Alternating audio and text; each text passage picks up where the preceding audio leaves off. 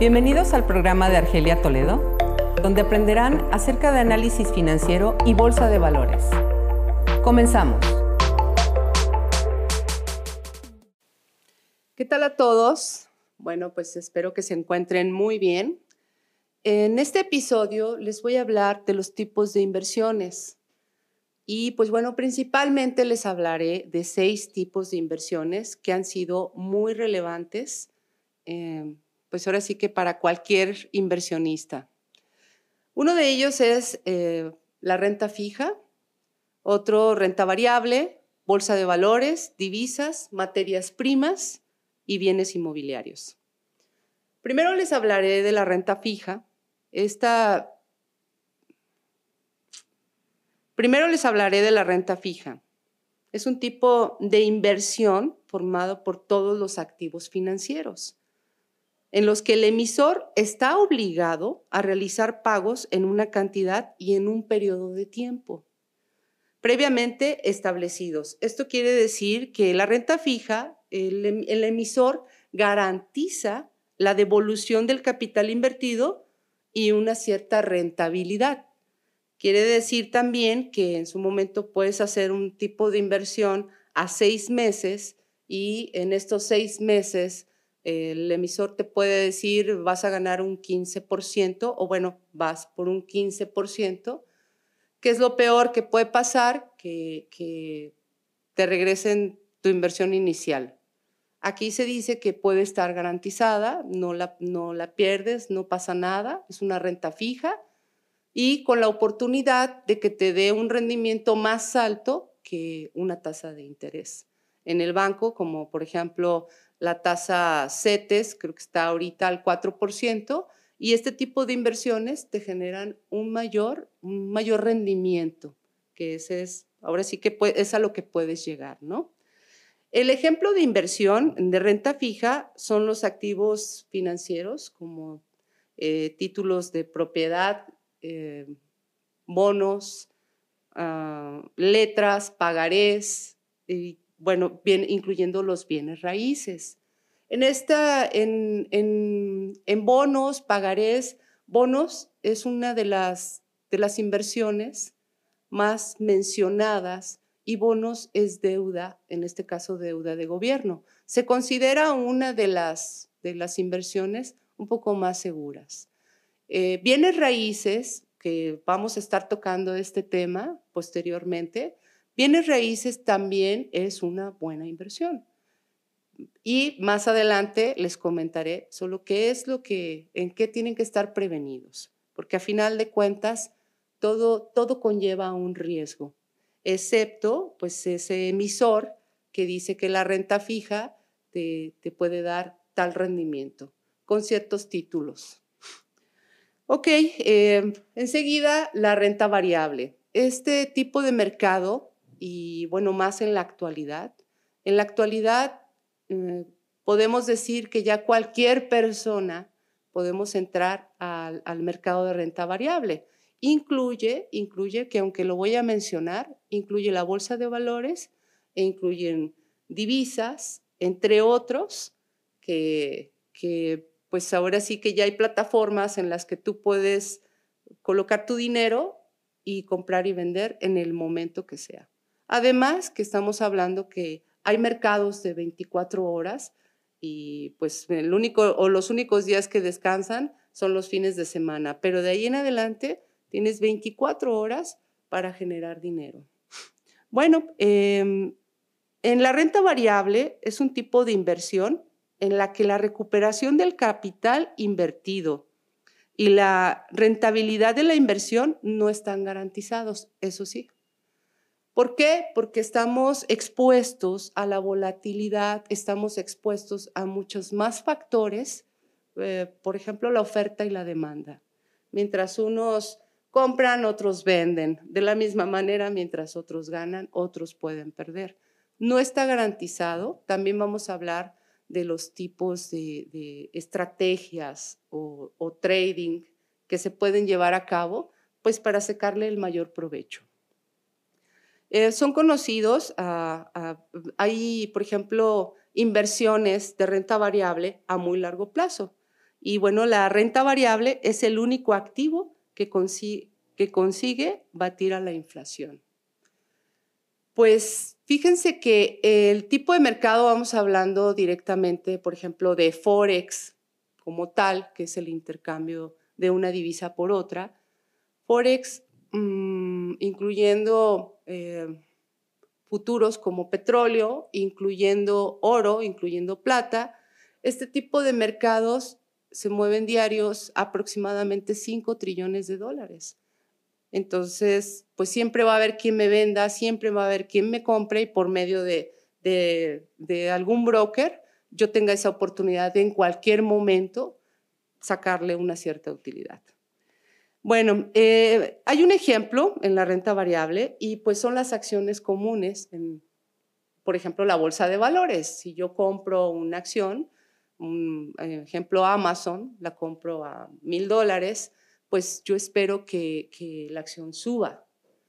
Con la diferencia de que la bolsa de valores tiene ciertas cláusulas o así, o, control, y, pues es esperar a que suba.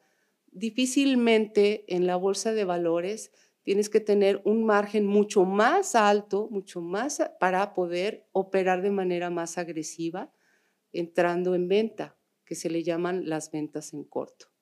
Si yo veo que Amazon en un análisis tiene que ya está muy sobrecomprado y quiero entrar vendiendo, bueno, pues el broker tiene condiciones para poder entrar en venta en corto. No cualquiera, no todas las bolsas de, valores lo, puedes llegar a hacer. Ejemplo, la bolsa en México, eh, te ponen muchas, muchas condiciones porque consideran que la venta es un mercado totalmente de riesgo y más en la bolsa de Nueva York. Bueno, pues esa es la renta variable. Lo vamos a tomar en cuenta de esta manera, que son la bolsa de valores y Forex, divisas en este caso. Ahora hablemos de la bolsa de valores. En la bolsa de valores es una inversión que pues parte de los ahorros, capital, a la compra-venta de títulos de propiedad de las empresas. Em, ejemplo, otra vez, volvemos a Facebook. Facebook participa en la bolsa de valores y yo como inversionista, yo puedo ser una como copropietaria de un pedacito de Facebook eh, comprando la acción como tal y bueno, pues espero a que su acción suba de un determinado precio para poder tener una utilidad. ¿Qué es lo peor que puede pasar desde el precio en el que yo compré? Bueno, pues que el precio pues baje y únicamente esperar a que el precio retorne para poder tener una utilidad. Y bueno, em, las grandes empresas ya tú puedes invertir en la empresa que tú decidas. El riesgo que lleva, eh, porque sí lo hay, es, sigue siendo renta variable, el riesgo que lleva la bolsa de valores es que una de las empresas, por alguna razón, por desempeño, porque está cayendo su economía de la empresa y la empresa eh, ya no tiene o ya no va a funcionar o ya no va a entrar o inclusive hasta se va a retirar, pues bueno, puedes perder en caso de que se retire la empresa. Ya no participa en la bolsa de valores y pues bueno, ahí se puede llegar a quedar tu dinero. A veces, bueno, no a veces, suelen eh, como bloquear, por decirlo de esta manera, por ejemplo, en México, ICA, ICA pues se dedican a, la construcción y ICA pues tronó, o sea, llegó, cayó en crisis y eh, bueno, algunos, algunos operadores llegamos a comprar en esta acción creyendo que de un peso podía subir mucho más pero, pero suspendieron ya las operaciones de ICA y tu dinero se queda ahí. Muchas veces los gobiernos pueden llegar a salvar la empresa dependiendo de, sobre todo si le conviene al gobierno, como a General Motors en su momento, en, la crisis de 2008 al 2011, pues ellos específicamente estaban tronando, eh, tocó su acción a un dólar y llegó a Estados Unidos, bueno, el gobierno de Estados Unidos, y salvó a la empresa General Motors. Y de ahí, pues bueno, su acción no, no paró de subir. Es un ejemplo, es renta variable. Y el riesgo sí existe, claro que existe. Bueno, en México, por cada mil personas de la población económicamente activa, alrededor de cuatro invierten en la Bolsa Mexicana de Valores, alrededor de cuatro. Mientras que en Estados Unidos, seis de cada diez personas invierten en la Bolsa de Valores. Estamos hablando que en Estados Unidos, pues bueno, eh, Wall Street eh, opera el Standard Poor's, el Dow Jones, el Nasdaq, opera tecnología, opera un sinnúmero de empresas y efectivamente se mueven muchísimas, muchísimas acciones a la compra y a la venta. Entonces, por eso es que eh, en México la bolsa de valores se vuelve lenta porque no hay tanta actividad como en algunos otros países. Ok, otra de las inversiones, eh, sobre todo en, divisas, es una, una inversión que tiene de por sí, bueno, pues tiene toda la vida. Desde que dejó de ser el dinero de piedra o desde que dejó eh, de, ser el dinero de, de, otro tipo de instrumentos como, no sé, de, de ese cambaseo. Bueno, pues las divisas el intercambio de divisas que llamado Forex, que creo que muchísimas personas lo conocen y pues estamos hablando que el boom de Forex fue sobre todo y con más fuerza a través de los millennials. Perdón, pero así fue. Las operaciones entraban en, plataformas y compraban y vendían. Bueno, invertir en divisas eh, pues implica comprar la moneda de un país y la intercambias por la moneda de otro país.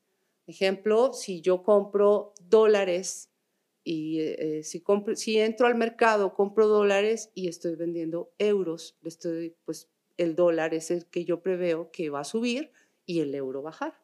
O viceversa, si yo tengo una cuenta en dólares y estoy comprando euros, es porque estoy vendiendo dólar. Ese es el intercambio de una divisa por otra.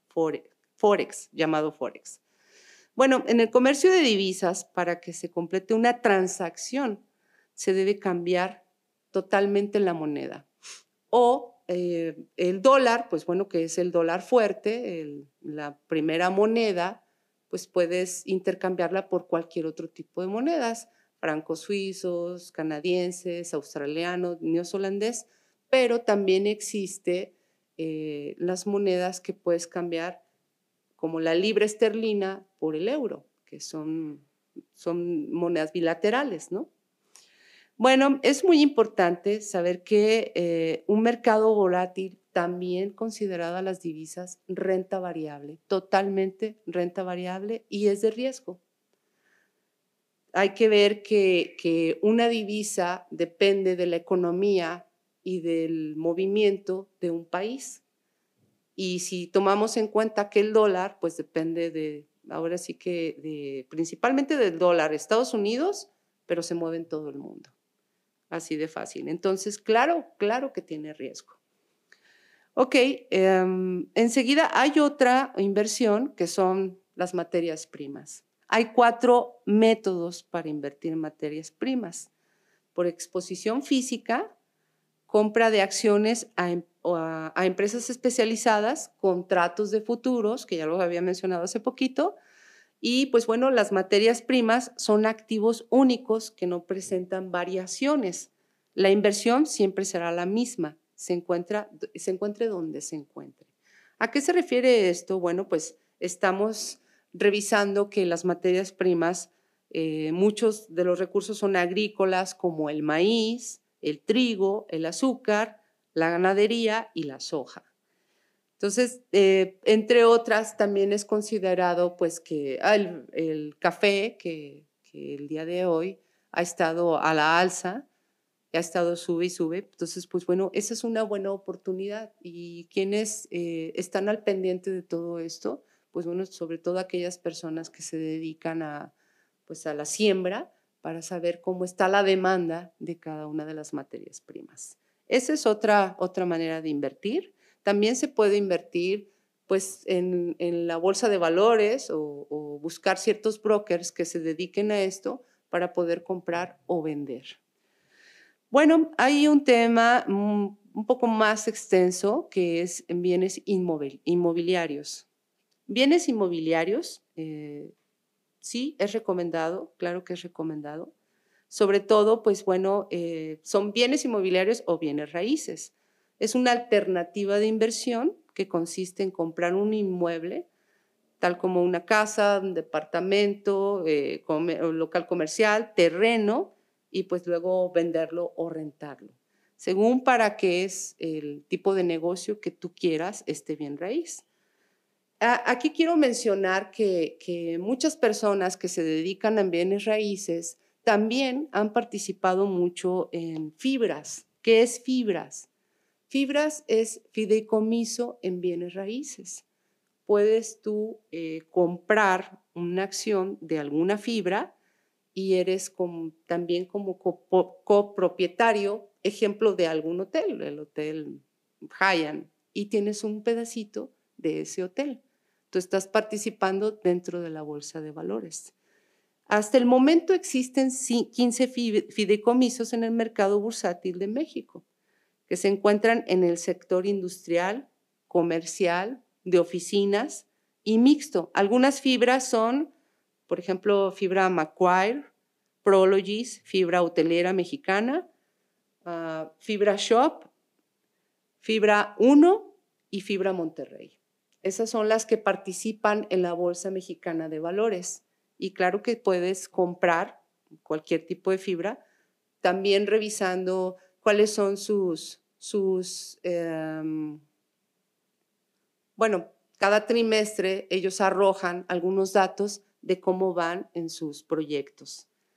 Y ahí te puedes dar cuenta cuál es la fibra que mejor te convenga y la que más está creciendo.